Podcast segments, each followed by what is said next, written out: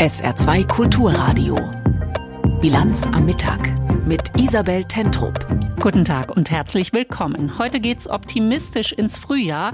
Die Wirtschaftsforschungsinstitute jedenfalls rechnen damit, dass die deutsche Wirtschaft wohl um eine Rezession herumkommt. Außerdem in der Bilanz am Mittag vor dem Fabrikbau in Ensdorf. Der saarländische Wirtschaftsminister Barke ist zu Besuch beim Chiphersteller Wolfspeed in den USA. Und die italienische Insel Lampedusa im Aufnahmelager für Bootsflüchtlinge wird es immer enger. Wie kommt Deutschlands Wirtschaft durch die Krisenzeit? Möglicherweise doch besser als gedacht. Jedenfalls haben die sogenannten Wirtschaftsweisen ihre Wachstumsprognose ja gerade erst leicht angehoben und nun rechnen auch die führenden Wirtschaftsforschungsinstitute mit einer besseren wirtschaftlichen Lage in Deutschland. Darunter das IFO-Institut in München und das IFW in Kiel.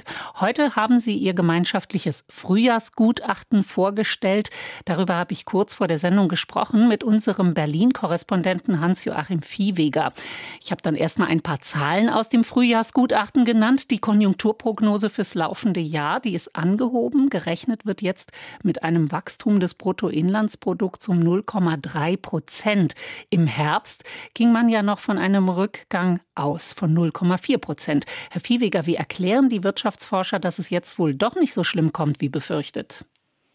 Ja, also da gibt es ganz klar einen Hauptgrund. Das ist die Beruhigung auf den Energiemärkten. Die Preise für Gas, für Öl, ja auch für Strom, die kannten ja im vergangenen Sommer nur eine Richtung, die nach oben. Das ist inzwischen auch bei vielen Verbrauchern angekommen. Wir spüren das. Viele Unternehmen waren im Herbst regelrecht in Panik. Nicht nur die Bäckereien, von denen wir ja viel gesprochen haben. Nun sind die Preise gefallen, bei Gas an den Börsen sogar unter das Niveau von vor Beginn des russischen Angriffs auf die Ukraine. Und das entspannt die Lage deutlich und hilft der Wirtschaft. Welche Branchen oder auch welche Regionen in Deutschland stehen denn im Moment besonders gut da und wo ist die Lage vielleicht eher schwierig? Also es bleibt trotz der gewissen Entspannung bei der Energie so, dass energieintensive Unternehmen Probleme haben. Nehmen wir zum Beispiel mal die Ammoniakherstellung. Kürzlich war wieder zu hören, dass SKW Piesteritz, ein Unternehmen in Sachsen-Anhalt, nach wie vor nicht seine Fabriken ganz hochfahren kann, weil es eben zu teuer ist. Andere Branchen haben sich dagegen deutlich erholt. Nehmen wir mal die für Deutschland so wichtige Autobranche. Wir produzieren zwar weniger Autos als noch vor ein paar Jahren, aber die Situation hat sich im Vergleich eben zum letzten Sommer, Herbst stabilisiert. Bevor ich es vergesse, einen Problembereich gibt es noch. Das ist der Bau. Da ging es natürlich lange extrem aufwärts, auch dank der lange Zeit ultra günstigen Zinsen. Jetzt sind ja, erstmal die Preise am Bau lange Zeit stark gestiegen, dann wurden die Fördermöglichkeiten gestrichen und schließlich noch der Anstieg der Zinsen, ja, bedingt auch durch die Politik der EZB. Der Bau ist damit einer der größten Problembereiche der Wirtschaft und übrigens auch ein Risikofaktor für die Konjunkturprognose. Mhm. Angesichts der Inflation, der steigenden Energiepreise hatte die Bundesregierung ja im vergangenen Jahr einiges an Entlastungsmaßnahmen auf den Weg gebracht. Der Tankrabatt zum Beispiel oder Entlastungen auch für Gaskunden. Diese Finanzspritzen, haben die eine Rolle gespielt im Zusammenhang jetzt mit dem erwarteten Wirtschaftswachstum? Ja, das alles spielt eine Rolle. All das hat auch dazu beigetragen, die größten Ängste zu lindern. Das ist ja auch wirklich wichtig psychologisch in der Wirtschaft. Ja, es ging ja auch darum, Panik in einigen Bereichen der Wirtschaft zu vermeiden. Und all die Entlastungsmaßnahmen tragen auch dazu bei, so sagen es die Wirtschaftsforscher, dass eben der Konsum sich stabilisiert hat, also das, was wir einkaufen in den Geschäften. Allerdings, es gibt eine Kehrseite. Dadurch wurde und wird eben die Nachfrage gestärkt, hat das eben auch den Inflationsdruck verstärkt. Nun ist ja der Staat wahrscheinlich nicht in der Lage, mal salopp gesagt, einen finanziellen Doppelwumms nach dem anderen rauszuhauen oder nur zum Preis weiterer Schulden. Wie stabil ist denn dieses Wirtschaftswachstum, das die Forscher erwarten? Und wie sind auch die weiteren Aussichten? Also zum einen muss man sagen, die Wirtschaftsforscher, die würden dringend davor warnen, jetzt einen weiteren Doppelwumms oder einen Doppelwumms nach dem anderen rauszuhauen. Einmal wegen der Inflation und auch natürlich wegen der Schulden, denn das würde ja die Stabilität Deutschlands möglicherweise gefährden. Sie sagen stattdessen, die Politik sollte es Unternehmen leichter machen durch die Sicherung einer günstigen Energieversorgung, insbesondere dadurch, dass man schaut, wo haben die Unternehmen vielleicht sehr hohe Kosten, wo kann man da vielleicht auch etwas für Entlastung sorgen und vor allem auch durch Hilfen beim Thema Fachkräfte, denn das wird auch in den kommenden Jahren Deutschland begrenzen in den Wachstumsmöglichkeiten. Also auch wenn wir jetzt vergleichsweise gut durch die jüngste Krise gekommen sind, es wird nicht einfacher, warnen die Forscher, wegen der höheren Zinsen zum Beispiel auch und natürlich auch wegen des Umbaus der Wirtschaft hin zur Klimaneutralität. Denn das kostet zunächst mal etwas, auch wenn man sich davon in der Zukunft eine ja, nachhaltigere Wirtschaft erhofft. Soweit unser Berlin-Korrespondent Hans-Joachim Viehweger zum Frühjahrsgutachten der führenden Wirtschaftsforschungsinstitute. Die gehen von einem Wachstum des Bruttoinlandsprodukts aus. Diese Gemeinschaftsdiagnose dient der Bundesregierung als Basis für ihre Projektionen und die Steuerschätzung. Auch im Saarland gibt es Hoffnung für die Wirtschaft. In Ensdorf soll ja die weltweit modernste Chipfabrik entstehen. Der Chiphersteller Wolfspeed aus den USA plant, sich dort anzusiedeln. Und bevor das alles offiziell verkündet wurde, stand die Landesregierung mehr als zwei Jahre in Kontakt mit dem Unternehmen. Ein Team aus den USA war schon einige Male im Saarland. Einen Gegenbesuch hatte es bisher nicht gegeben. Seit gestern ist der saarländische Wirtschaftsminister Jürgen Barke nun in den USA im Bundesstaat New York. Dort in Mohawk Valley steht die neueste Chipfabrik von Wolfspeed. Es berichten Lars Ohlinger und Yvonne Schleinhege-Böffel. Über den Silicon Carbide Way führt die Straße zur Mohawk Valley Fab. Wolfspeed-Chef Greg Lowe begrüßt die saarländische Delegation. Es regnet schon drei Tage. Hoffentlich haben Sie die Fabrik von unten sehen können, als Sie die Straße hochgekommen sind. Es ist ein schönes Gebäude. Und Sie können sich das jetzt in Ensdorf vorstellen, anstelle des eher hässlichen Kraftwerks im Moment. Wir stellen uns ein sehr ähnliches Aussehen wie hier vor, eine moderne Fabrik. Es ist die jüngste und modernste Fabrik des Chipherstellers. Sie ist vollautomatisiert. Fast zwei Stunden wird die saarländische Delegation durch das Werk und die Rheinräume geführt. Eine automatische Fahrstuhlarchitektur, Chiptransport in Containern an der Decke, dazu ein hocheffizientes Energiesystem. Die Mohawk Valley Fab im Bundesstaat New York ist das Pendant zur künftigen Fabrik im Ensdorf, erklärt Missy Stigl, die für alle Werke des Unternehmens verantwortlich ist. Also die Fabrik in Ensdorf wird 30 Prozent größer als in Mohawk Valley. Also nehmen wir all die Lektionen, die wir in Mohawk Valley gelernt haben, und werden sie in Ensdorf umsetzen, es größer machen und die nächsten Technologien und Generationen von Transistoren und Halbleitern bauen. Nach dem Rundgang zeigt sich Wirtschaftsminister Jürgen Barke durchaus beeindruckt kriegt auch einen guten Überblick, äh, was an Materialien verwendet wird, wie man hier eine lokale Zulieferkette schon für die Baumaßnahme aufgebaut hat, was an Materialien gebraucht wird. Insoweit war das schon beeindruckend und äh, kann auch viele Chancen auch für saarländische Unternehmen bieten. Die Reise in die USA ist auch, aber nicht nur ein Höflichkeitsbesuch. Natürlich geht es auch darum, Kontakte zu knüpfen, auch zu schauen, wie die Fabrik in das Umfeld eingebunden ist, welche Zulieferer es gibt. So besucht Barke auch das Sunny Polytech Institute, eine Hochschule direkt neben der Woolspeed-Fabrik. Die enge Verzahnung zwischen Forschung und Unternehmen ist in den USA nicht ungewöhnlich. Heute wird die saarländische Delegation zudem noch eine Wolfspeed-Zulieferermesse besuchen. Eine gute Chance für das Saarland, so Thomas Schuck, Geschäftsführer der Strukturholding Saar. Es gibt normalerweise keine Chance, mit dieser Gruppe bei einem Unternehmen in der Größe so schnell in Kontakt zu kommen. Und der Zulieferer, den Wolfspeed hier hat, wird, äh, werden sie möglicherweise in Europa im Saarland auch brauchen. Und das wird, ist klassische Aufgabe der Wirtschaftsförderung, dort äh, erste Kontakte herzustellen. Was die Fabrik in Ensdorf angeht, laufe alles nach Plan, berichtet Wolfspeed-Chef Greg Lowe. Man warte auf die Förderzusagen, sei aber weiterhin positiv. Bei der Förderung sieht alles gut aus. Die Signale, die wir von der deutschen Regierung bekommen, sind sehr positiv. Wir brauchen einfach nur die offizielle Genehmigung des Antrags durch die Europäische Kommission. Wir verstehen es so, dass es da auch positiv aussieht, aber wir müssen die Abläufe respektieren. Wenn das erledigt ist und wir erwarten, dass es Mitte des Jahres soweit ist, dann werden wir die offizielle Genehmigung bekommen. Spätestens 2027 will Wolfspeed in Ensdorf fertig sein. Einen ähnlich ambitionierten Zeitplan hat man auch bei der Mohawk Valley Fab gestemmt. Und wir bleiben bei der Wirtschaft. Es geht um China, lange ein begehrter Wirtschaftspartner für Deutschland, für die EU. Aber spätestens seit Russland in der Ukraine Krieg führt und in der Folge auch klar wurde, wie abhängig wir von russischem Gas und Öl geworden waren, werden in, den, in der EU wirtschaftliche Abhängigkeiten anders betrachtet und auch das Verhältnis zum autoritär geführten China. Zuletzt hatte EU-Kommissionspräsidentin Ursula von der Leyen ungewöhnlich kritisch über die Beziehungen zu China gesprochen. Sie hat eine Neuausrichtung der EU-Politik angekündigt. Das Verhältnis zwischen China und der EU also angespannt auf die Reise Ursula von der Leyen nach China. Heute wird deshalb gespannt geschaut. Morgen trifft die EU-Kommissionspräsidentin dort auf Chinas Staatschef Xi. Ein Dreiertreffen mit Frankreichs Präsident Macron. Aus Brüssel Helga Schmidt.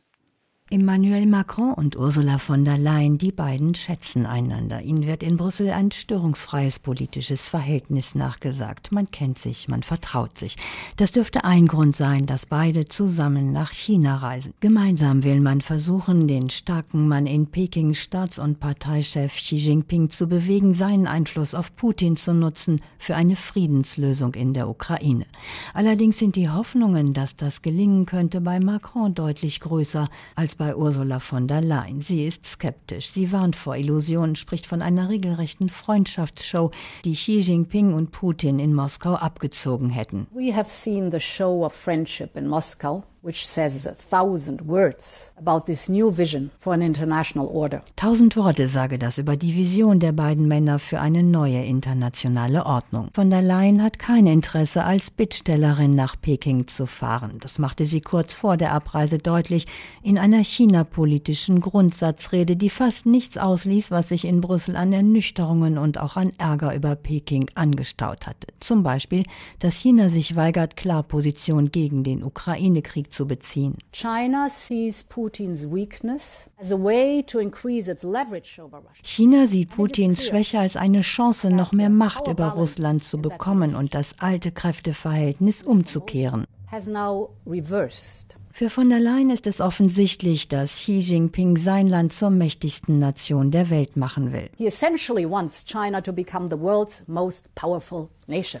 Deutliche Worte auch zu Chinas Menschenrechtsverletzungen. The grave human rights violations occurring in Xinjiang are also a cause of great concern. Die schweren Menschenrechtsverletzungen in Xinjiang müssen uns sehr beunruhigen. Xinjiang ist die chinesische Provinz, in der die muslimische Gruppe der Uiguren unterdrückt wird und in der Volkswagen Autos produziert. Dass deutsche Konzerne trotz wachsender Risiken im letzten Jahr so viel in China investiert haben wie noch nie zuvor, das sieht man in Brüssel mit Sorgen. Frau von der Leyens Kurs stärkt nun all jene in Deutschland, die für eine deutlich taffere Politik gegenüber China eintreten, die Risiken in den Vordergrund stellen. Das sagt Tim Rühlig von der Deutschen Gesellschaft für Auswärtige Politik. Der China-Experte findet es richtig, dass die EU die Risiken des China-Handels offen benennt und auch für staatliche Kontrollen eintritt, etwa bei Investitionen in sensiblen Bereichen wie der künstlichen Intelligenz. Die Frage ist nur, wie sich das alles mit den etwas anders klingenden Reisezielen des französischen Präsidenten vereinbaren lässt. Er wird die Interessen der französischen Wirtschaft verteidigen, das kündigt der Élysée-Palast in einer offiziellen Presseerklärung an. Mehr als 50 Unternehmer nimmt Macron nach China mit.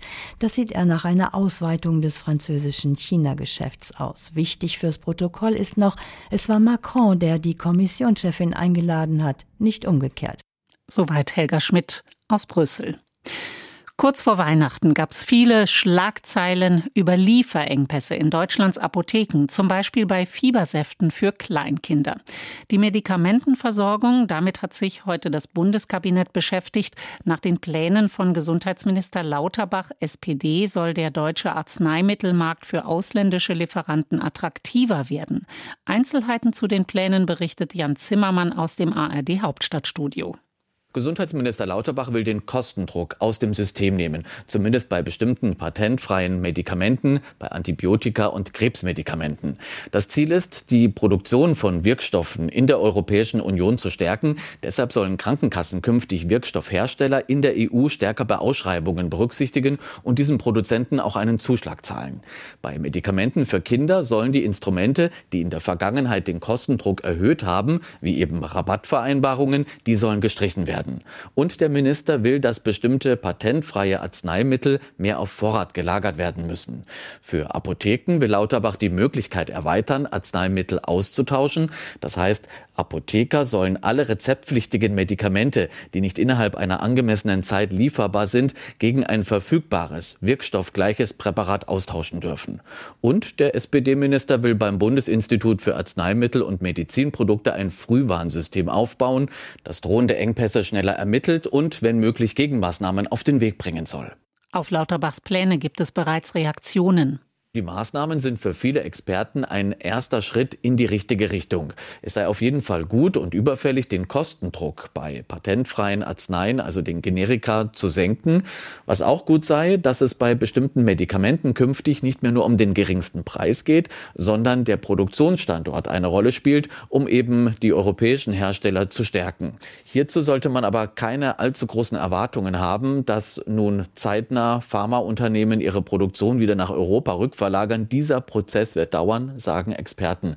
Und manche Experten kritisieren, dass sich Lauterbach bei seinen Maßnahmen zu sehr auf einzelne, bestimmte Arzneimittelgruppen fokussiert, nämlich Antibiotika und Medikamente gegen Krebs. Denn die Lieferengpässe seien größer und würden bei Schmerzmitteln, Blutdrucksenkern und weiteren Arzneien auftreten. Die Krankenkassen befürchten deutlich steigende Ausgaben und warnen bereits vor höheren Krankenkassenbeiträgen, weil das Geld, das für höhere Medikamenten Preise ausgegeben werden soll in Zukunft, muss ja irgendwo herkommen. Die Medikamentenversorgung in Deutschland. Thema heute im Bundeskabinett. Es geht darum, Lieferengpässe zu beseitigen. Soweit Jan Zimmermann dazu aus Berlin. Weitere Nachrichten des Tages jetzt mit, jetzt mit Peter Weizmann. Im Saarland haben sich für das Wintersemester 116 junge Leute über die Landarztquote für ein Medizinstudium beworben. Wie das Gesundheitsministerium mitteilt, ist das ein neuer Höchststand nach 110 Bewerbern im vergangenen Jahr.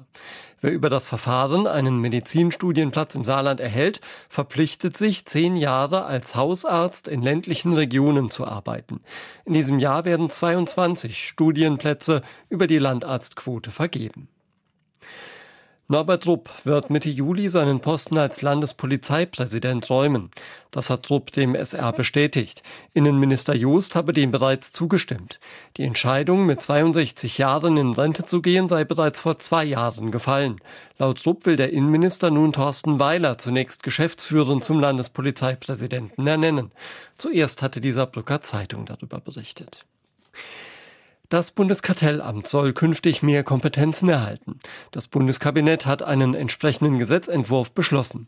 Nach Angaben des Bundeswirtschaftsministeriums soll das Bundeskartellamt künftig Marktmissbrauch nicht mehr nachweisen müssen, um Maßnahmen gegen Unternehmen einzuleiten.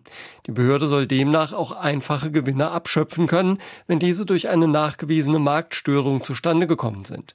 Im Extremfall soll es sogar möglich sein, marktbeherrschende Unternehmen zu entflechten. Nicht schuldig, darauf hat Donald Trump gestern plädiert, nachdem er sich in New York vor Gericht die Anklageschrift angehört hatte gegen ihn. Er ist der erste Ex-Präsident der Vereinigten Staaten, der in einem Strafverfahren angeklagt ist. Es geht um mutmaßliche Fälschung von Geschäftsunterlagen in 34 Fällen. Trump sieht sich als Opfer der Justiz. Das hat er gestern vor seinen Anhängern deutlich gemacht nach dem Gerichtstermin in seinem Anwesen Mar-a-Lago. Nina Barth berichtet.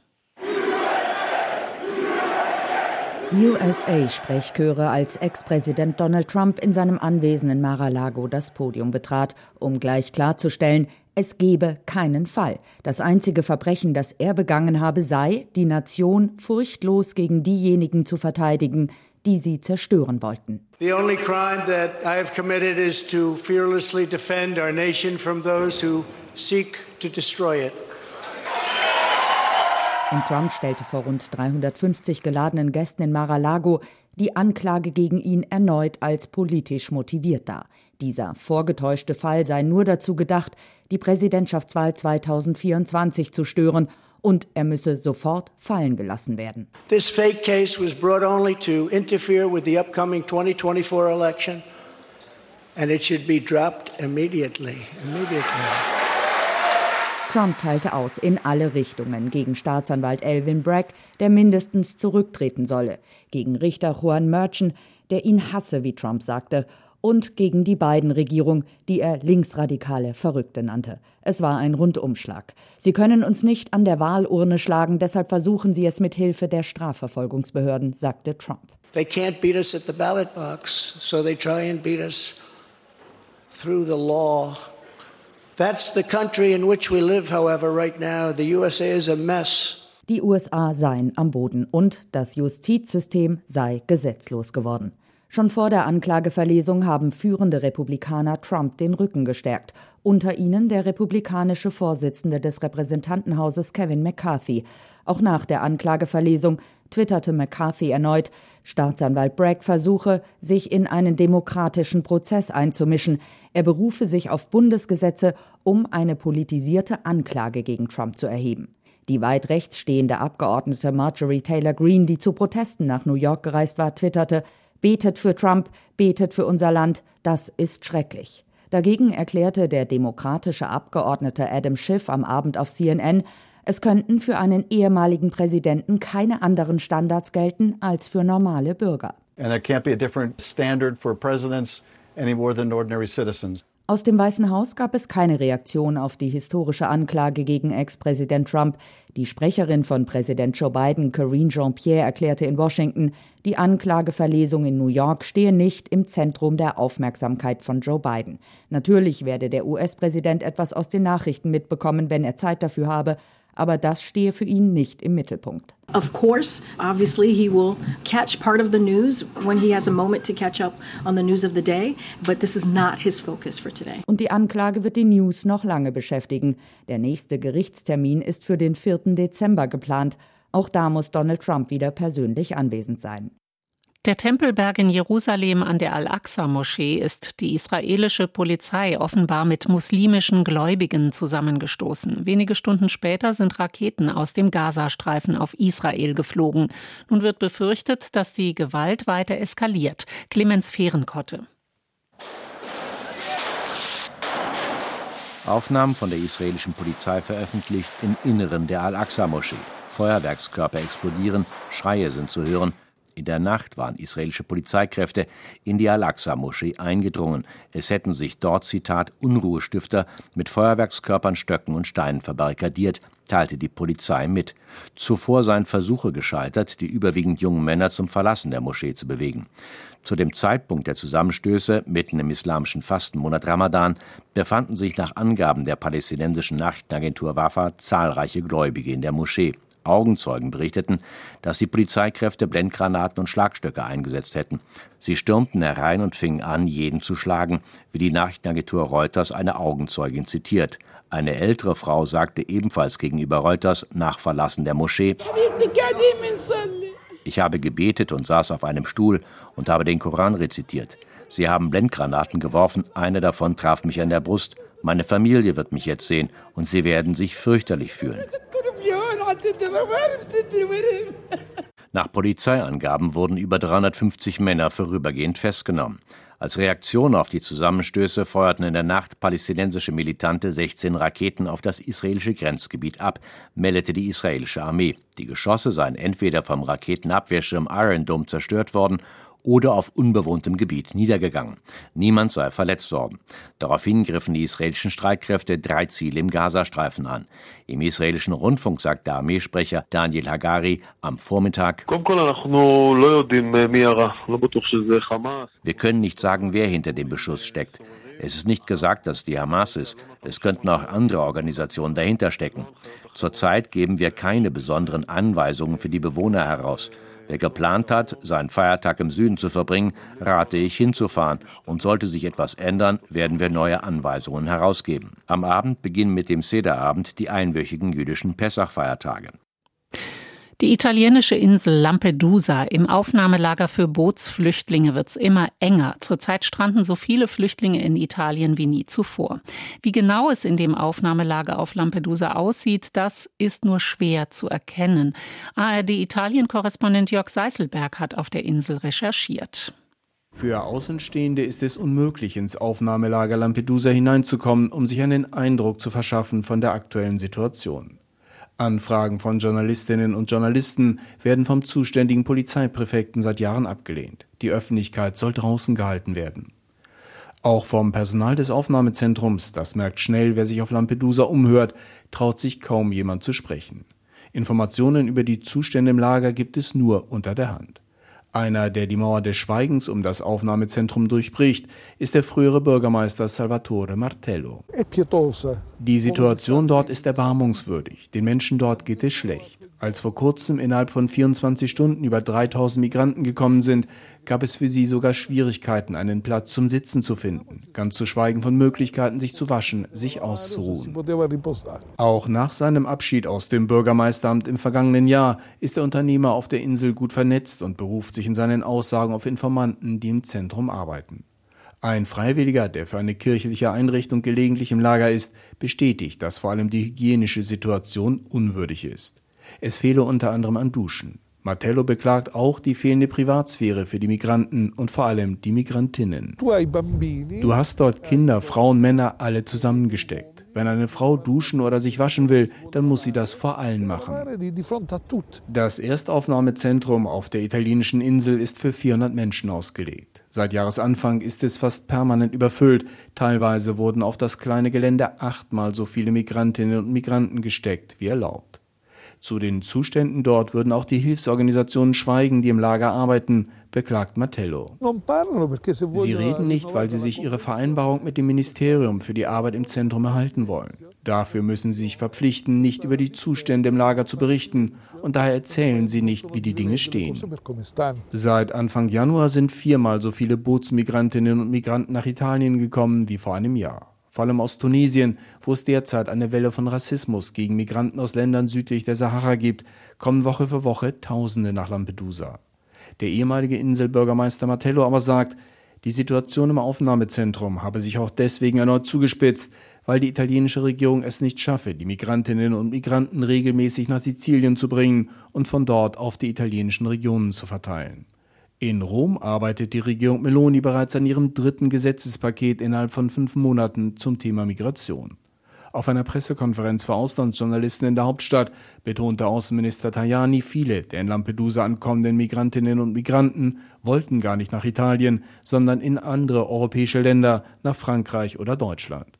Priorität müsse jetzt ein Hilfspaket für Tunesien sein, um den derzeitigen Exodus aus dem Land Richtung Italien zu stoppen. Daran müssten alle EU-Länder Interesse haben, meint Tajani. Wir sind überzeugt, wenn die Zahl der Ankünfte von Migranten zunimmt, nimmt auch die Sekundärmigration zu. Deswegen ist es wichtig, dass es den gemeinsamen Willen gibt, diese Situation auf europäischer Ebene zu lösen. Soweit Jörg Seißelberg. Das Wetter im Saarland heute Nachmittag Sonne, einige Quellwolken 8 bis 12 Grad. In der Nacht klar, gegen Morgen einige Schleierwolken plus 1 bis minus 4 Grad. Morgen tagsüber zunächst noch Sonne, später zieht's zu, nachmittags und abends Regen 8 bis 12 Grad. Das war die Bilanz am Mittag. Danke fürs Zuhören, sagt Isabel Tentrup. SR2 Kulturradio. Auslandspresseschau. Nach der Verlesung der Anklage gegen Donald Trump in New York hat der frühere US-Präsident seine Unschuld beteuert. Die norwegische Zeitung Verdens Gang sieht den Ex-Präsidenten durch die Anklage gestärkt. Alle Augen sind wieder auf Donald Trump gerichtet. Der frühere Präsident ist in 34 Punkten angeklagt worden. Das wird er zu seinem eigenen Vorteil nutzen. Vor der Anklage war unsicher, ob er der Kandidat der Republikaner für die Präsidentschaftswahl 2024 wird. Jetzt gibt es keinen Grund mehr daran zu zweifeln. Die Anklage hat Trump politisch nicht geschwächt. Er ist unter republikanischen Wählern nun populärer als vor einem Monat. Ob etwas wahr oder unwahr ist, bedeutet in der Partei offenbar nicht mehr so viel. Trump ist ihr Mann, egal was er getan hat. Ein anderes Thema. Finnland ist offiziell in die NATO aufgenommen worden. Die tschechische Zeitung Hospodarske Noviny begrüßt den Schritt. Mit dem NATO-Beitritt verschafft sich Finnland Schutz gegen jegliche Invasionsversuche Moskaus. Und für die NATO ist der militärische Beitrag des neuen Mitglieds keineswegs zu vernachlässigen. Finnland hat einen verpflichtenden Wehrdienst und verfügt über die Möglichkeit, sofort 280.000 Soldaten zu mobilisieren. Reagieren. Die russische Invasion in die Ukraine hat das NATO-Bündnis gestärkt und die Veränderungen sind noch lange nicht abgeschlossen, wenngleich es beim Beitritt Schwedens aufgrund der Türkei und Ungarns noch hakt. Die englische Times meint, Finnland mag zwar ein Land mit einer Bevölkerung von nur 5,5 Millionen Menschen sein, verfügt aber über gut ausgebildete und ausgerüstete Streitkräfte und hat in der Vergangenheit hartnäckigen Widerstand gegen russische Übergriffe geleistet. Jetzt, da Artikel 5 des NATO-Vertrages in Kraft ist, würde jeder Angriff auf finnisches Territorium als ein Angriff auf alle Mitgliedstaaten gelten. Diese Erweiterung der NATO ist das Gegenteil von dem, was Präsident Putin zu erreichen hoffte, als er den Einmarsch in die Ukraine befahl. Sein Plan, Kiews Annäherung an den Westen zu verhindern, war auch dazu gedacht, Russlands andere Nachbarn einzuschüchtern. Das waren Auszüge aus Kommentaren der internationalen Presse, zusammengestellt von Claudia Drews, gelesen von Vivian Schabanzadeh.